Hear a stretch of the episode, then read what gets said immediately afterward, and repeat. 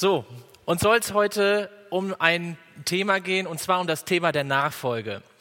Ähm, wir, es soll uns heute um den Vers aus Lukas 9, Vers 23 gehen, wo da steht, er aber sprach zu allen, Jesus sprach zu allen, wenn jemand mir nachkommen will, so verleugne er sich selbst und nehme sein Kreuz auf sich täglich und folge mir nach. Wenn wir uns heute mit diesem Text beschäftigen werden, möchten wir uns vorher, bevor wir da einsteigen werden, eine Frage stellen. Und zwar, wo beginnt die Nachfolge? Für mich war es in der Vorbereitung sehr wichtig zu verstehen, ähm, äh, wenn ich mich mit diesem Text beschäftige, wenn ich mich mit diesen Bedingungen beschäftige, ähm, wo beginnt überhaupt meine Nachfolge? Wo kann ich es zeitlich in meinem Leben einordnen? Und unser Leben beginnt äh, üblicherweise mit der Geburt und ähm, wir, äh, jeder Mensch, und die Bibel sagt es, jeder Mensch, der seit dem Sündenfall äh, im Garten Eden auf die Erde kommt, ähm, ist, lebt, äh, hat ein le äh, sündiges Leben. Äh, wir haben ein Leben in der Sünde und wir entsprechen nicht dem Maßstab, dem heiligen Maßstab Gottes. Gott kann uns in seiner Gerechtigkeit nicht annehmen, so wie wir als Menschen geboren werden und leben. Und wir sind mit unserem Leben, mit den Eigenschaften, die dann Paulus äh, in, in den, äh, im Galaterbrief und auch im Kolosserbrief nennt, unzüchtig, Unreinheit, ähm, Selbstsucht, mit, den, ähm, mit Habsucht, mit Götzendienst, welche Götzendienst ist und so weiter. Die Eigenschaften, die Paulus beschreibt, die äh, unser natürlicher Mensch oder unser sündiger Mensch auslebt, aus den egoistischen Gründen, ähm, jeder Mensch lebt in dieser Art und Weise auf der, auf der Welt. Und mit dem leiblichen Tod hat es die Konsequenz, dass wir in den ewigen Tod gehen. Die Konsequenz eines sündigen Lebens oder eines Lebens äh, nicht gemäß Gottes Maßstab ist es, in den, in den ewigen Tod, in die Hölle zu kommen. Und wir können uns die, die Frage stellen, wie kriege ich es hin, in das ewige Leben zu bekommen? Ist die Nachfolge das ewige Leben? Ist das die Lösung, in der Nachfolge zu leben? Und ich kann euch sagen, nein. Ich muss nicht christlich leben, ich muss nicht durch meine guten Taten alles bewirken, um irgendwann mal in den Himmel zu kommen, sondern die Lösung ist, ist eine andere und das ist die, die wir jetzt am Weihnachten feiern werden. Die Lösung ist die, dass Gott seinen Sohn gesandt hat auf diese Erde und dass jeder, der daran glaubt, nicht verloren geht, sondern das ewige Leben hat. Jeder, der das annimmt, der Jesus in seinem Herzen als seinen Erlöser annimmt, und als seinen Herrn in seinem Leben annimmt. Der es erkennt, welche Schuld er vor Gott hat, dass er das bekennt vor Gott und dass er Jesus als Erlöser und Herrn in seinem Leben aufnimmt. Der diese Umkehr hat, äh, bekommen hat und diese Wiedergeburt von neuem geboren, spricht die Bibel, da werden wir von neuem geboren werden und wir bekommen Gottes Geist in unserem Herzen. Und wenn wir das haben, wenn wir, wenn wir von neuem geboren sind, dann beginnt die Nachfolge. Da ist der Punkt, wo ich in die Nachfolge starte und wo Jesus dann zu mir spricht, wer mir nachkommen will, der verleugne sich selbst und nehme sein Kreuz auf sich. Und bevor wir jetzt in den Text gehen, noch einmal einen ganz kurzen, ähm, einmal ganz kurzen Blick auf die Perspektive, auf den Blickwinkel, auf den ich auf diesen Vers blicken kann. Ich habe das mal mit so einem grünen Punkt versucht darzustellen. Wo ist mein, wo ist dein möglicher Standort? Befindest du dich noch in dem Leben der Sünde und blickst auf das Thema der Nachfolge jetzt gleich? Oder befindest du dich schon in der Nachfolge? Befindest, hast, sagst du von dir selber oder kannst du sagen, ich, ich, habe, mich, ich habe mein Leben geändert, ich hab, bin zu Jesus gekommen, ich habe Jesus als meinen Erlöser angenommen und ich bin von neuem geboren und Gottes Geist wohnt in mir? Es gibt zwei unterschiedliche Blinkwinkel, aber ich, wir möchten jetzt in den Vers einsteigen und uns diesen Vers einmal lesen. Er sprach zu allen, wenn jemand mir nachkommen will, so verleugne er sich selbst und nehme sein Kreuz auf sich täglich und folge mir nach. Jesus fängt hier an mit den Worten, wenn mir jemand nachkommen will. Und da sind zwei wichtige Punkte, die wir uns äh, vorher angucken müssen. Nachkommen heißt, er ist bereits einen Weg gegangen und er, oder er geht diesen Weg mit mir. Ich, es, dieser Weg, den ich gehe, den ich, den ich, äh, den ich jetzt nach meiner Wiedergeburt gehe, das, das ist kein Alleingang, das ist kein Spaz Alle äh, Einzelspaziergang, den ich jetzt gerade gehe, oder es ist keine Einzelwanderung, die ich da mache. Es ist ein Weg, wo Jesus mitgeht, wo Jesus trägt und wo Jesus führt. Aber er sagt, wer mir nachkommen will. Will heißt auch, dass das kein, kein, äh, keine Verpflichtung ist. Jesus verpflichtet niemanden, ihm nachzufolgen. Wenn wir ins Neue Testament kommen, äh, gehen und gucken, wie er seine Jünger beruft, dann beruft er sie. Aber jeder selber, jeder in diesem Raum hat die Entscheidung zu sagen, ich möchte Jesus nachfolgen, ich entscheide mich für Jesus oder ich entscheide dagegen. Und jeder hat die Verantwortung für sein Leben und muss einmal Rechenschaft dafür abgeben. Und er sagt, wer mir nachkommen will, der verleugne sich selbst. Ziemlich altes Wort, Selbstverleugnung. Was bedeutet Selbstverleugnung? Wenn wir ähm, in die, äh, ja, wenn wir jetzt so in die Welt blicken, dann sehen wir, dass nicht von, nicht von Selbstverleugnung gesprochen wird, sondern sehr viel von Selbstverwirklichung, selbstbestimmtes Leben. Wenn ich, äh, ich habe mir letztes Mal eine Dokumentation angeguckt, da ging es um eine Person und da wird beschrieben oder wird gesagt, um, um ein selbstbestimmtes Leben zu führen, musste sie das und das machen. Oder dann wird oft gesagt, trenn dich von Leuten, die dein selbstbestimmtes und dein selbstverwirklichtes Leben irgendwie beeinflussen können oder äh, verhindern können. Das Wichtigste, was wir eigentlich so in dieser Welt mitbekommen, ist, ein selbstbestimmtes Leben zu führen oder ein selbstverwirklichtes Leben zu führen. Ich meine mir und noch mehr ich. Und das entspricht eigentlich auch, wenn wir in Bezug gucken auf das alte Leben, äh, entspricht auch dem, was, äh, was unserer sündigen Natur, unseren alten Mensch angeht. Und Selbstverleugnung zu leben heißt ja in Bezug auf Jesus, sein, sein altes äh, oder sein, sein, äh, alle seine Handlungen, alle seine Bedürfnisse, all, alles, was ich besitze, in ein äh, Jesus zu übergeben. Von einem selbstbestimmten Leben, wo ich der Herr bin, wo ich der König bin in meinem Leben, wo ich sage, was mir gut tut und wo es lang geht, zu einem Leben zu kommen, zu einem Jesus bestimmten Leben zu kommen. Dass jemand anders der Herr ist in meinem Leben. Und wenn wir gucken, dass die Bibel äh, sagt in Bezug auch auf unser altes Leben, unser altes Leben, da sagt die Bibel, wenn ihr von neuem geboren seid, dann seid ihr mit Christus gestorben.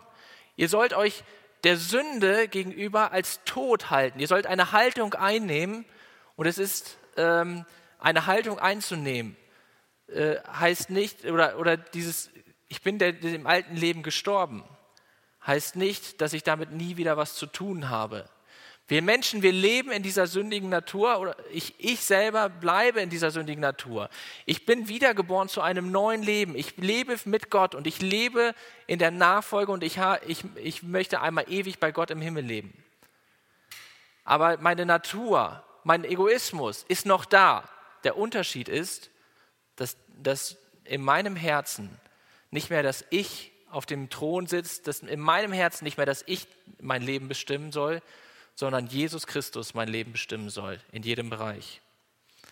Und wenn wir jetzt Vers 24, Vers 24 lesen, ähm, der Vers, der direkt auf diesen eben äh, angesprochenen Vers folgt, sagt Jesus, denn wer sein Leben retten will, der wird es verlieren. Wer aber sein Leben verliert um meinetwillen, der wird es retten. Hier geht der Fokus auf das, auf das Leben. Und er sagt, wer sein Leben retten will, wer, Wer sein Leben festklammert um jeden Preis, wenn du dein Leben bestimmen möchtest um jeden Preis, dann wirst du es verlieren. Aber wer sein Leben verliert und wer sein Leben Jesus abgibt, der wird es gewinnen. Der wird es ja nicht so gewinnen, wie wir es uns vielleicht vorstellen, dass ich alles bekomme, dass ich der reichste Mensch auf dieser Welt bin und dass ich die meisten Wünsche mir erfüllt haben, aber ich werde eine Erfüllung bekommen, die, ich, äh, die mir keiner geben kann. Jesus erfüllt das Leben auf eine ganz andere Art und Weise wie wir uns das vorstellen. Oder in Vers 25, denn was hilft es einem Menschen, wenn er die ganze Welt gewinnt, aber sich selbst verliert oder schädigt? Hier geht es um den Gewinn. Wenn es darum geht, möglichst viel Kohle auf dem Konto zu haben, möglichst, äh, möglichst das größte Haus zu haben oder ein, ein Haus, mein Auto, mein, mein ganzer Besitz, das, was mir wertvoll ist, Wer versucht alles zu gewinnen um den Preis der Nachfolge oder den Preis von Jesus. Ähm,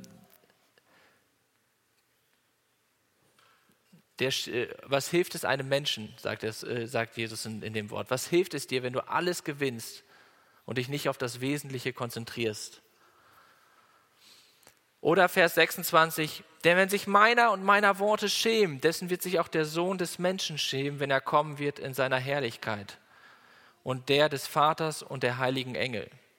Hier geht es um das Thema ähm, anerkannt zu werden oder, zu, oder sich zu schämen. Bekenne ich mich zu Jesus in der Schule, in, auf Arbeit, in der Nachbarschaft, zu Hause, mit den Leuten, mit denen ich mich umgebe? Ähm, wenn ich mich zu Jesus bekenne, heißt es, meine eigenen, vielleicht sogar meine Anerkennung zurückzustellen. Mein, mein Ruf wird vielleicht bei manchen Leuten belächelt. Ich werde belächelt, ich werde vielleicht sogar verspottet, vielleicht sogar benachteiligt. Selbstverleugnung zu, leugnen zu leben heißt auch äh, zu Jesus zu stehen. Und wenn wir weiter in der Bibel schauen, ähm, andere Verse, andere Stellen, wo Jesus sagt, zum Beispiel Matthäus 10, Vers 37, wer Vater oder Mutter mehr liebt, und er zählt da weiter auf, und mehr liebt als mich. Oder in Lukas 14 äh, spricht er auch von Vater, Mutter, und er zählt da weiter auf, und sein eigenes Leben nicht hasst, der ist meiner nicht wert. Er spricht sogar von Hassen. Und ähm, diese beiden Stellen im Zusammenhang möchte ich uns auch die Frage stellen und auch den, äh, zum, äh, in Bezug auf die Nachfolge. Selbstverleugnend zu leben heißt auch Jesus über alles andere zu lieben und über alles andere zu stellen. Über mein Leben und auch die Liebe zu anderen. Oder wo dieser Jüngling zu Jesus kommt und sagt, Meister, ich will dir nachfolgen. Und dann sagt Jesus, weißt du was? Die Füchse haben Gruben, die Vögel haben Nester, aber ich habe nichts. Und das in Bezug auf diesen Vers heißt, selbstverleugnet zu leben, heißt, auf, auf seine Bequemlichkeit, auf das schöne Sofa zu verzichten. Selbstverleugnet zu leben heißt nicht nur Jesus die freien Tage zur Verfügung zu stellen, die freien Minuten am Tag zur Verfügung zu stellen und der Rest gehört mir. Dass man sagt, ja, ich habe noch drei freie Wochenende, der Rest dieses Jahr ist verplant und ähm, Jesus, das gebe ich dir aber alles. Alles sollst du haben von diesen drei Wochenenden. Der Rest ist meins. Selbstverleugnung zu leben heißt wirklich sich auf Jesus einzulassen, seine Zeit, seine Bequemlichkeit komplett Jesus abzugeben. Und dann noch eine ganz harte Sache. Selbstverleugnung zu leben heißt, das Liebste Jesus abzugeben. In dieser Gesellschaft, in der wir leben, wo wir vom Wohlstand geprägt ist, wo es uns hier ziemlich gut geht, ähm, sagt Jesus zu dem reichen Jüngling, verkaufe alles, was du hast und gib's den Armen. Jesus wusste genau, wie fest er sich an diese Sache hält, wie sehr er sich daran klammert. Und selbstverleugnet zu leben heißt auch, auf Dinge zu verzichten oder alles, was ich habe, Jesus abzugeben. Unter Jesus, Jesus bestimmt zu leben. Jesus ist der Herrscher über alles, was ich habe. Und das ist eine Sache, und ich sage es ganz offen und ganz ehrlich, es ist nicht nur, dass ich diesen Text hier irgendwie heute predige und zu euch irgendwas rede, dieser Text spricht genauso in mein Leben und es ist jeden Tag eine Herausforderung für mein Leben. Und es muss jeden Tag eine Herausforderung sein, wo ich zu Gott bete und sage, Herr, was möchtest du heute, was ich aus meiner Zeit mache, aus meinem Geld mache und aus meinem Besitz mache? Und eine Sache, auf die ich noch gestoßen bin, wo die Frauen Jesus äh, zum Grab begleitet haben nach Jesu Tod, da steht er, und sie folgt, äh, die Frauen, die ihn gefolgt und gedient hatten.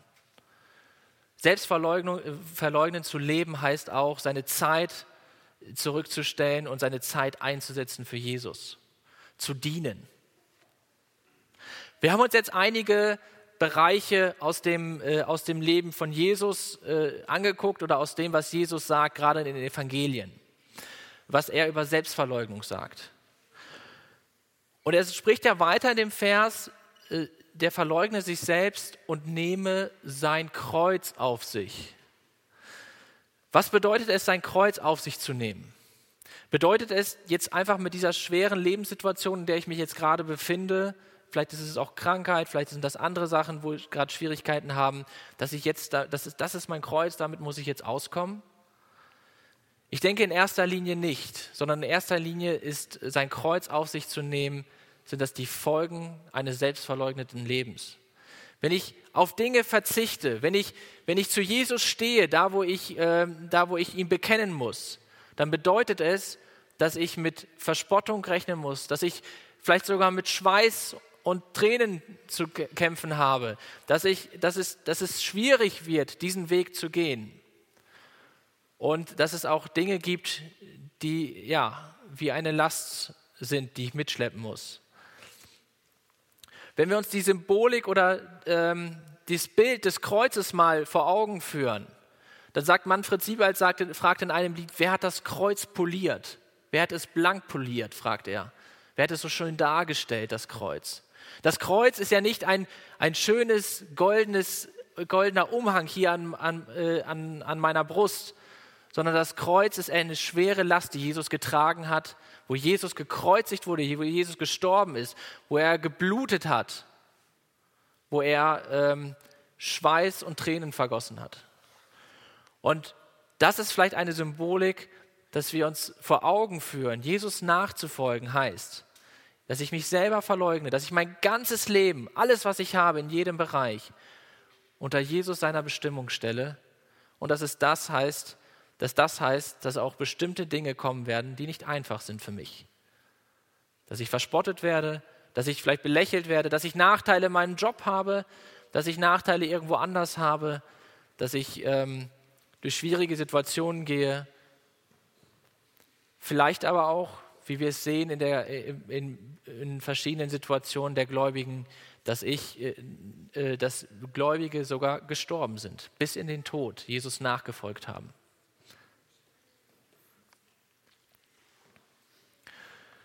Ich möchte ähm, Ab zum Abschluss dieses Verses uns drei Punkte oder drei Fragen stellen. Die erste Frage ist, kennst du deinen Lebensstandort? Bevor du dich mit der Selbstverleugnung äh, beschäftigst, kennst du deinen Lebensstandort? Weißt du, wo du stehst? Bist du, weißt du, wo du deine Ewigkeit verbringen wirst? Weißt du, dass, hast du die Hoffnung auf die ewige Herrlichkeit bei Gott? Die zweite Sache, äh, die Fra zweite Frage ist, Nachfolge heißt, den Weg mit Jesus gemeinsam zu gehen. Es ist kein Allein, äh, Alleingang. Jesus trägt mich, Jesus führt mich, er leitet mich. Und wenn wir an das Gedicht äh, von den Spuren im Sand denken, dann gehe ich mit Jesus zusammen den Weg und er leitet mich und er führt mich. Und das ist so eine Ermutigung, die wir haben. Wir brauchen den Weg nicht alleine zu gehen. Und gerade dieses Bild, wenn man zurückblickt und nur eine Spur feststellt und dann der, äh, der Schreiber des Gedichtes sagt, ähm, dann habe ich irgendwann festgestellt, dass Jesus mich in den Tagen getragen hat. Diesen Weg der Nachfolge, den brauche ich nicht alleine gehen. Ich habe einen starken Gott an meiner Seite. Und der dritte Punkt ist, äh, ist meine Nachfolge von der Selbstverleugnung und von dem Kreuz bestimmt? Eine Frage, die wir uns prüfend alle stellen müssen, ich genauso. Was hält mich davon ab, ein Leben in der Nachfolge, in der selbstverleugneten Nachfolge zu leben? Welche Punkte in meinem Leben ist das? Und ich denke, jeder weiß, kennt sein Leben ganz genau. Und jeder kann selber prüfen und trägt auch selber die Verantwortung dafür. Und ich habe so einen Begriff in der Vorbereitung ähm, äh, oder ähm, ja, gesehen, den ich eigentlich ganz gut fand. Ähm, wir sprechen oft in der Arbeitswelt von Work-Life-Balance. Arbeit und Beruf in einem Einklang zu bringen, alles so ein bisschen auszuwiegen und das alles schön unter einen Hut zu bekommen. Und der Begriff God-Life-Balance ist vielleicht etwas, was uns heute zum Nachdenken bringen sollte. Versuche ich Gott und Gott seine Anforderungen die Nachfolge und das Thema der Selbstverleugnung alles dazulassen, versuche ich das in Einklang zu bringen mit noch meinem Leben? Was versuche ich noch irgendwie mitzunehmen und unter einen Hut zu bringen? Jesus sagt nicht, versucht es unter einer Balance zu kriegen, sondern Jesus sagt, gebt mir alles ab. Verleugnet euch selbst und nehmt euer Kreuz auf euch. Ich wünsche euch Gottes Segen im Nachdenken. Amen.